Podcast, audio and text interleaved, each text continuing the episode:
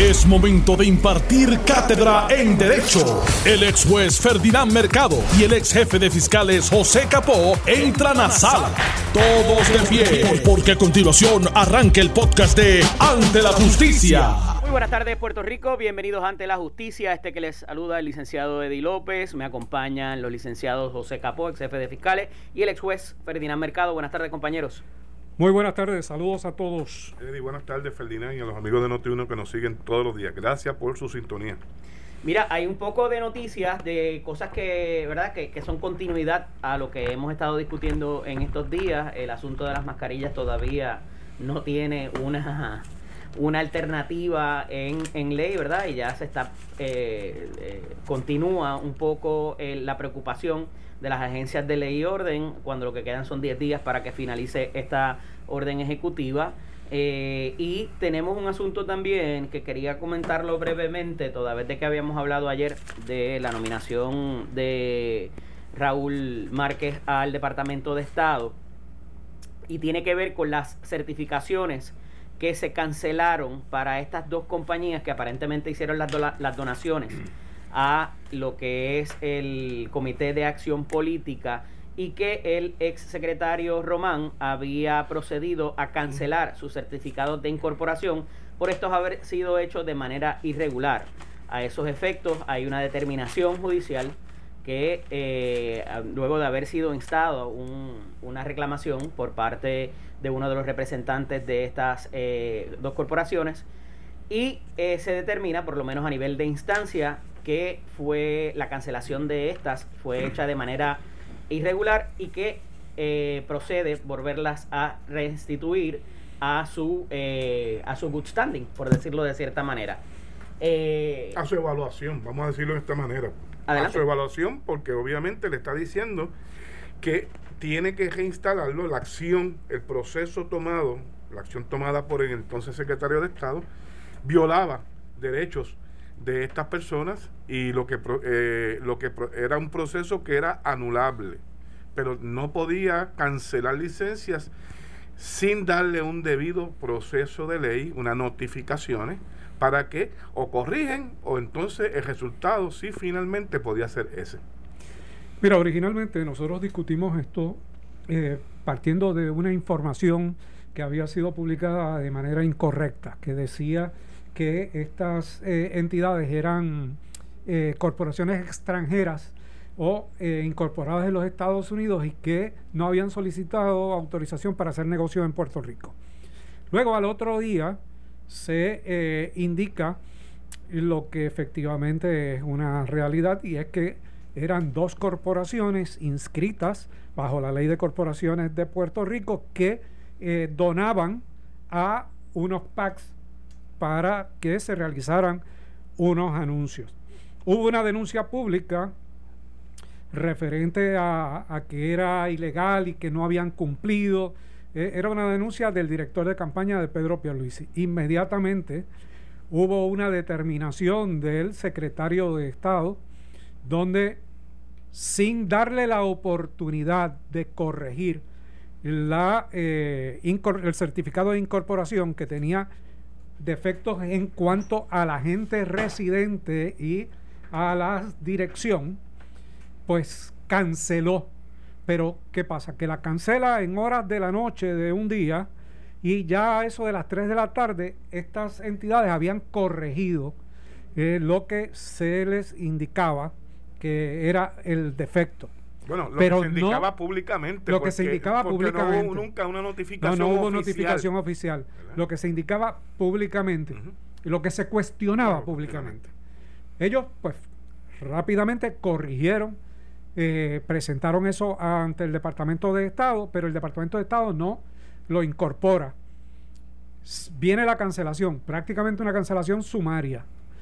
Y cuando uno lee eh, bueno, cuando discutimos en aquel momento la situación, dijimos, mire, aquí hay una eh, situación eh, difícil para el secretario porque tenía que darle la oportunidad de corregir, tenía que notificarlos para que subsanaran y no se hizo. Luego de eso viene la demanda.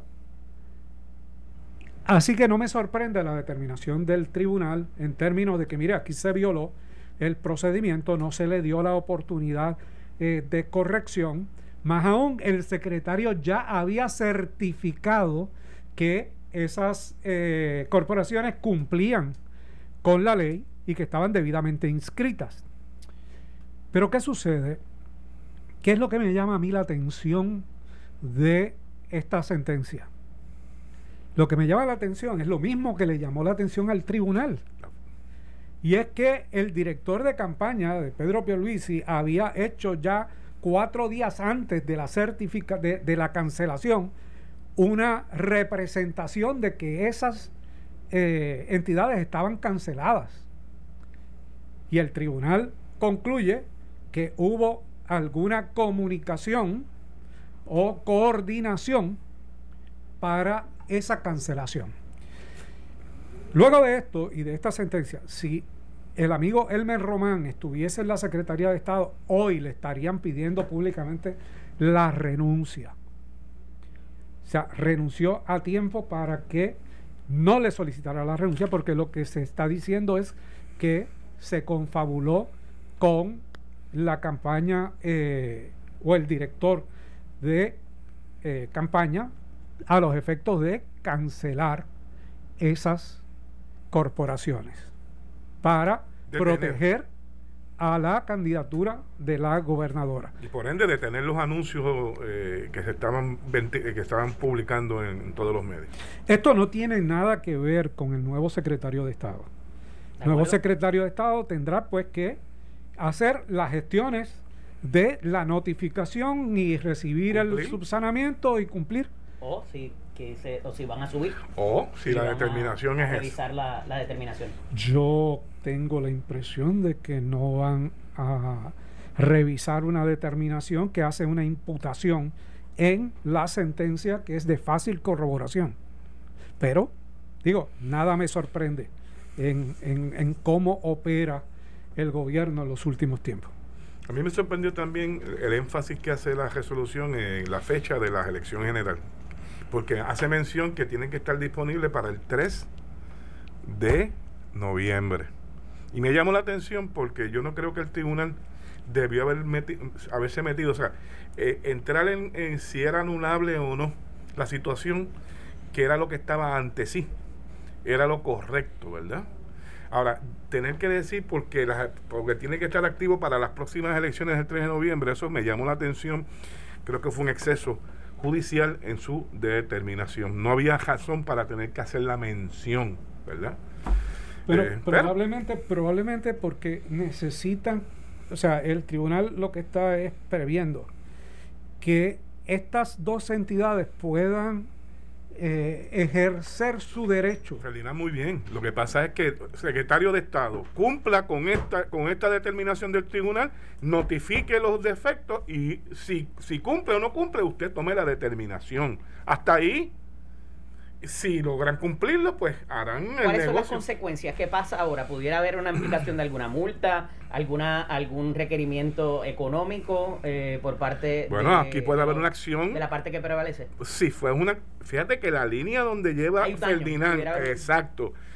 Estamos este, este, la insinuación solamente de la posible comunicación que brinda el director de una campaña política a la cual era adversa esos anuncios, días antes, esa insinuación en la resolución o sentencia del tribunal está dando la puerta, tocando la puerta a una posible acción de daños. Si fue algo intencional, si se pusieron de acuerdo, ¿verdad? Estos funcionarios para coartar ese derecho de esa corporación. ¿Cómo se calcula eso, Eso es... Pues eh, eh, ¿Qué se reclamaría eh, para propósitos de verdad de lo que ha pasado? que se vieron impedidos de hacer algo, de, de, de, alguna manera donar más dinero o de o de ejercer algún tipo de función en el, el daño puede ir realmente a las personas como tal de la acción que llevaron a cabo, porque los anuncios de verdad nunca se detuvieron. Claro, pero en caso de daño obviamente se bifurca lo que se llama la, la en el mercado, hay que probar más allá de la, de la, de la intención o de, o de la o de la participación de la persona que se imputa, eso puede, también el daño causado. tú puedes, tú puedes traer, tú puedes traer la atención este eh, que las personas dejaron de donar porque pensaron de que eh, tu acción este eh, ya no, era, incapacitó. no era ilegal y dejaron de recibir unos, un fondos adicionales. Eso es cuestión de prueba, ¿verdad? Claro. Pueden hacer varios planteamientos, pero yo no vislumbro, no vislumbro que lleven esto más allá. Yo sencillamente pienso que las dos entidades lo que quieren es que se le valide su estatus como corporaciones legítimas en Puerto Rico. Ellos seguirán buscando sus donativos de cara a las elecciones para esta vez eh, hacer un PAC que ayude a la candidatura directa, no en contra de la candidatura de nadie, sino a favor de la candidatura de eh, Pedro Pierluisi. ¿En serio, Pedro- sí, sí, sí, sí. ¿Tú crees que no va- aquí no pasó nada. Yo no, no, es que no le van a, no, no van a pedir restitución a nadie. Bueno, eh, lo que quiero decir es que le- esté el certificado nuevamente con... con- Pues, El certificado no queda duda de que se lo van a validar, Ujú. porque tan pronto designen el, el agente residente y coloquen la dirección Y correcta y el número de teléfono que requiere, no hay más que solicitarle y le tienen que dar un certificado de registro en good standing. Fuera de eso, ellos podrán argumentar, como, como dice Capó, eh, mire, esto me privó de recibir Ok, pruébemelo. Claro. Pruebe, traiga, tráigame aquí personas que no donaron porque le cancelaron. O que yo tuve con una constante en los meses anteriores de recibir eh, ¿En qué cantidad? 20 mil dólares semanales y ya eh, cuando una vez la determinación Sí, vino, pero- dejé de es recibir. Pero- pero es- pero es sí. cuesta Sí, arriba, pero se puede arriba. probar, es cuestión de prueba. Mira, en otras notas y para aprovechar el tiempo, eh, se- eh, cuatro de las seis querellas que habían instadas contra el presidente de la Comisión Estatal de Elecciones, el licenciado Juan Ernesto Dávila Rivera, quedan desestimadas. Prevalece solamente la de la candidata Yanamari Torres, así también como la del el, eh, comisionado electoral del Partido Popular, eh, Nicolás Gautier, y ambas van a los, a los efectos de lo que es la quizás el arrastre de pies o la no eh, acción, la inacción ya Llámala en los eventos del 9 de agosto, ¿verdad? Eh, no, o sea, el- el- la, la- es la, la grasa... La negligencia crasa, negligencia Llámala por el crasa, que es la Un poco, constante. eh, esto se había traído en diferentes recursos, ¿verdad? Diferentes querellas, una de Dalmao y, y- y otras personas más, inclusive la de eh, Carlos Bianchi, que es una de las que se reseña hoy también, el representante Bianchi, por razón de algo, de unos, de unos twitters y, y otras cosas, ¿no? Eh, o sea, la, la, la manera en que, o el desempeño de Dávila Rivera ha sido eh, denotado, ¿verdad? De diferentes maneras, pero lo que va hacia ese día 9, lo que ocurrió en esa primaria, ese día de primaria, no la secundaria, ¿verdad? Eh, es lo que más parecería que el tribunal eh, permanece vivo y cita una vista para el 8 de noviembre que a su vez va a ser televisada. 8 de septiembre. Ajá. Una vista Para- evidenciaria. Una vista evidenciaria con 20 minutos para una parte muy- para el y, querellado. y 10 minutos para, para El la que- otra para el parte. demandante. Para el demandante. Pero mira, yo, yo tengo que diferir del procedimiento que ha utilizado el panel.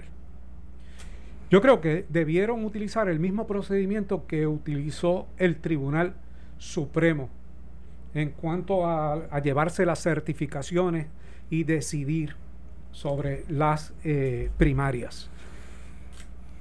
En aquel momento, el tribunal no entró a desestimar, no bifurcó, sencillamente las evaluó todas y tomó una decisión. Aquí había una serie de querellas, querellas que van dirigidas a la negligencia crasa, que es lo que determina La ley. la ley. Ujú. La ley no requiere daño directo de nadie. Inclusive yo sostengo que yo podría, cualquiera de nosotros, como elector, Que fue un después, de- colegio, de- que- después sea colegio. ele- después que sea elector.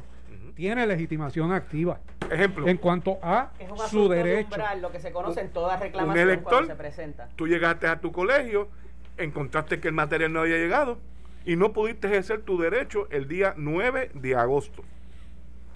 Ese Es- sería un eso- ejemplo. Eso, casi es lo que reza, por lo menos la querella de Yaramari Torres, que la estoy mirando aquí, a los efectos de eso, de los miles y miles de personas que pudieron haber llegado allí y que no pudieron ir en el segundo domingo o no pudieron hacer ninguna otra gestión par- eh, posteriormente y que su, su derecho se vio truncado.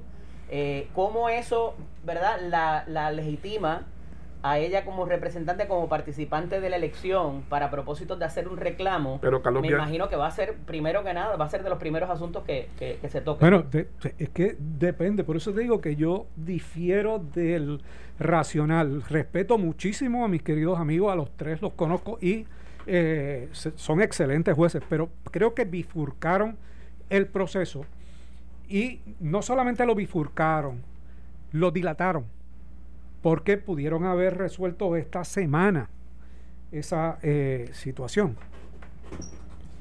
Eh, pero pasarlo para el 8, o sea, es darle siete días más adicionales a esto, cuando hay que resolver la situación de la presidencia de la Comisión Estatal de Elecciones. Tanto así que está trancado ante los comisionados.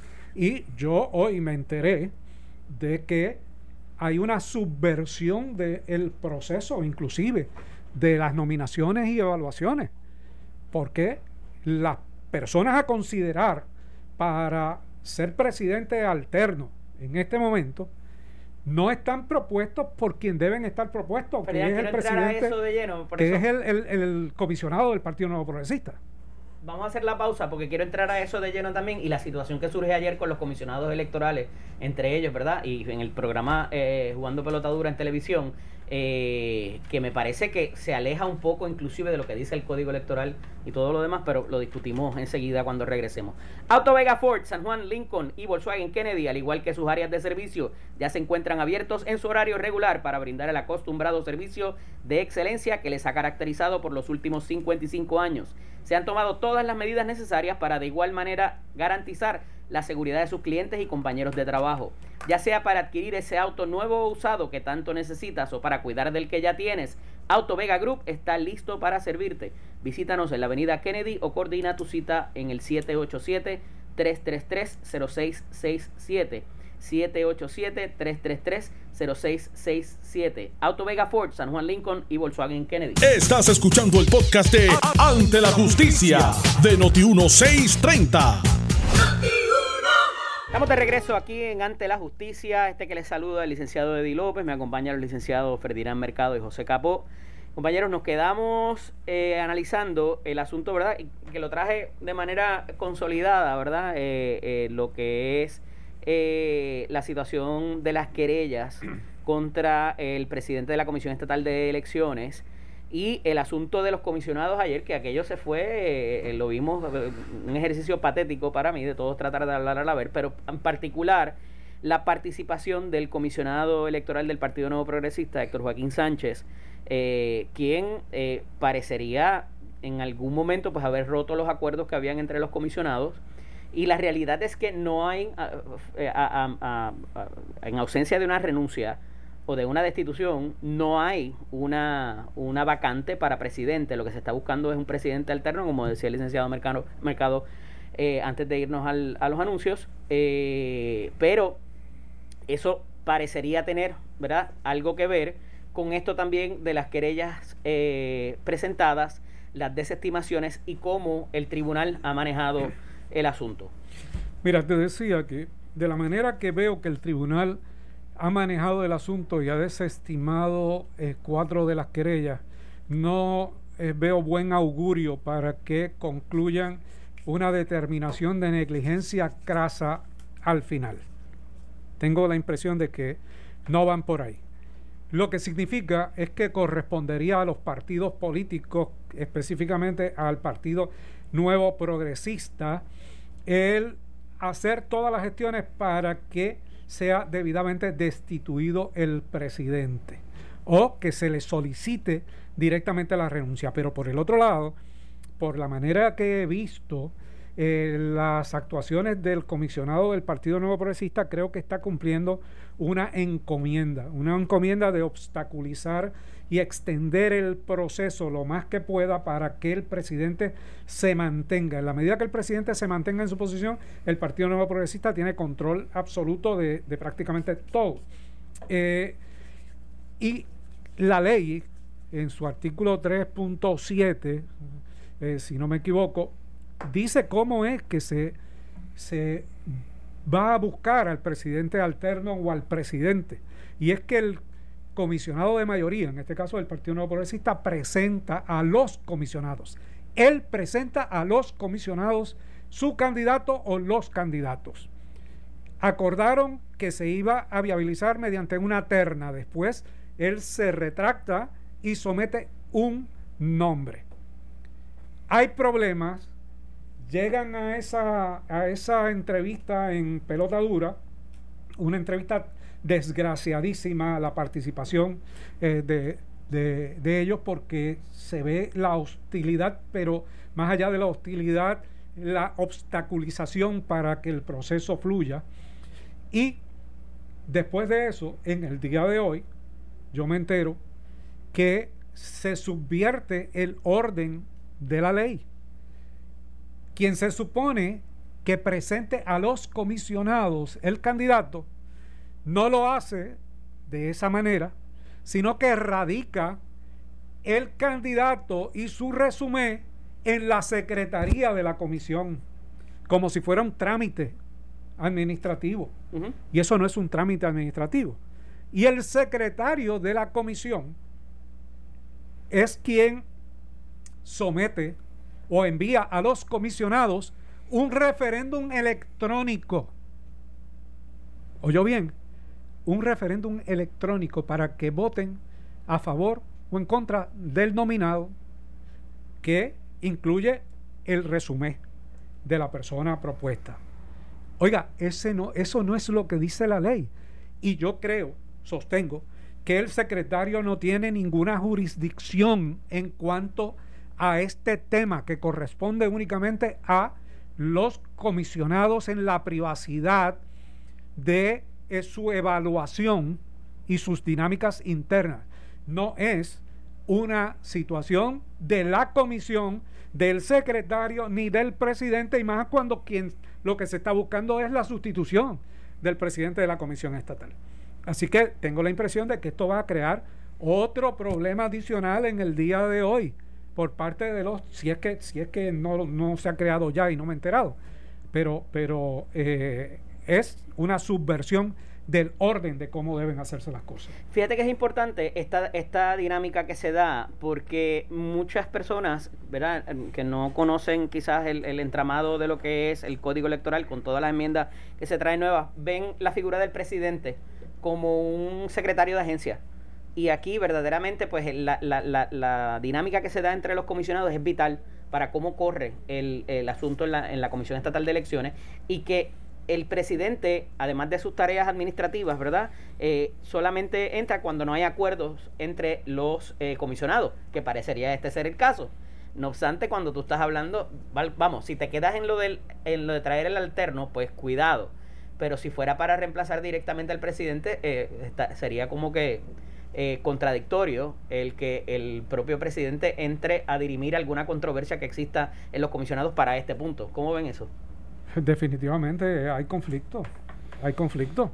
Y hay conflicto en la participación de cualquier otra persona en la evaluación de, de, de quien se está buscando que no sean los comisionados. Es a ellos a quien la ley les da el mandato, no a nadie más.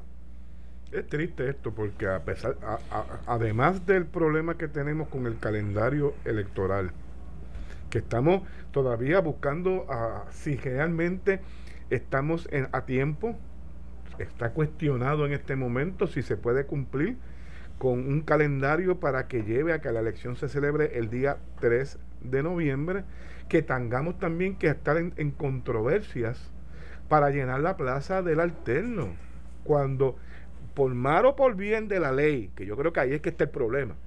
Tan pronto se transgredió este, este, balance que había en la comisión anteriormente y se pone en manos de un solo organismo, uno de los partidos, todo el aparato administrativo y la forma decisional, ahí tienen el problema. Ahí lo tienen presentado. Como bien Ferdinand, Ferdinand le leyó el texto de la ley es al comisionado y que aparentemente después que llegó unos acuerdos verbales con los demás comisionados, por eso es que brincan ayer, ¿verdad? Más indignado porque dio una palabra y ahora entonces asumió la posición de que yo soy el partido de mayoría y yo decido porque la ley me dice a mí que yo puedo hacerlo, pero en la forma que lo presentan no es el que mandata la ley. O sea, es triste que además del proceso accidentado, que no sabemos todavía si realmente el 3 lo podemos celebrar la eh, elección, también tengamos este, eh, esta situación. Si esto sigue así durante esta semana, yo creo que estamos abocados al cambio de la fecha. O es, a, propósito. O es a propósito, esa es la pregunta. Claro. es que se está buscando que eso ocurra. O que no hay voluntad para decirle la verdad. Yo lo que estoy pensando, lo que estoy evaluando, y no he llegado todavía a una conclusión. ¿A quién le conviene que eso ocurra? No, no, no, no es a quién. Es por qué Pedro Pierluisi está participando de esto conducente al cambio de fecha. ¿En qué le conviene a él? No a quién le conviene, sino cómo esto le puede convenir a él. O sea, más tiempo para hacer campaña. Pues, es, todos tendrían igual tiempo para hacer campaña. Más tiempo para levantar dinero. Todos tendrían más tiempo para levantar dinero. O sea, ¿cómo, cómo esto le puede convenir directamente a Pedro Pierluisi? Eh, e, ese razonamiento es el que todavía, por lo menos, yo, no, yo no he llegado, no he llegado a una conclusión en su estrategia. Para eh, abogado del diablo, pero pudieran hacer la misma, eh, la misma adjudicación quizás que se le está haciendo imputación al comisionado del Partido Popular, Nicolás Gautier, que no han terminado el proceso de escrutinio cuando son mucho menos votos que los del Partido Nuevo Progresista y que es el Partido Popular quien está arrastrando los pies para que se para que se atrase eh, eh, la fecha, ¿verdad? Yo creo que ese es el mensaje que se de parte ¿verdad? no, pero esa es la estrategia de tú colocar en una situación difícil a la oposición. Que la oposición ha dicho, mire, yo lo voy a concluir, lo voy a concluir en fecha esta semana, el jueves se supone que esté completo. Digo que están en tiempo todavía. está en tiempo, eso no cambia los muñequitos. O sea, si, si, si ese fuera el razonamiento, el jueves en la tarde, cuando se concluya el escrutinio, todo está resuelto, ¿verdad? Pero eso no va a pasar. Claro. Pero lo que voy es que la imputación se ha hecho de parte y parte, no solamente para un solo lado. Tiene que haber alguna estrategia, Ferdinand. Lo que tú estás pensando es que tiene que haber una estrategia elaborada ya en la mente del candidato, ¿verdad? Para saber por qué le va a convenir. Porque es que no tenemos o sea, uno, uno piensa, como tú dices, y busca alternativas de, pero ven acá, le puede beneficiar también a los demás.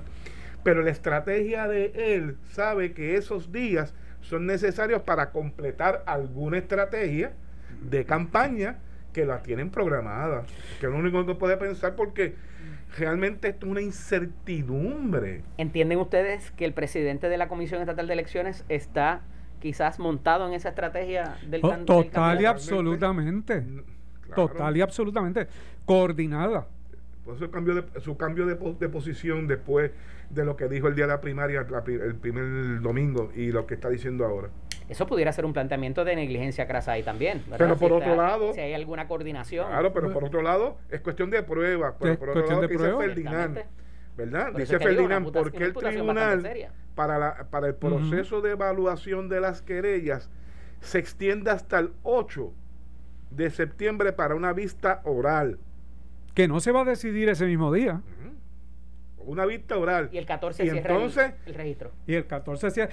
Un, un, cierre de registro sin orientación.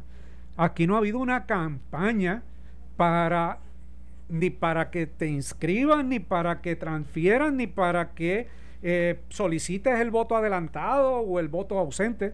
Y el 14 se te eh, termina el tiempo para hacerlo.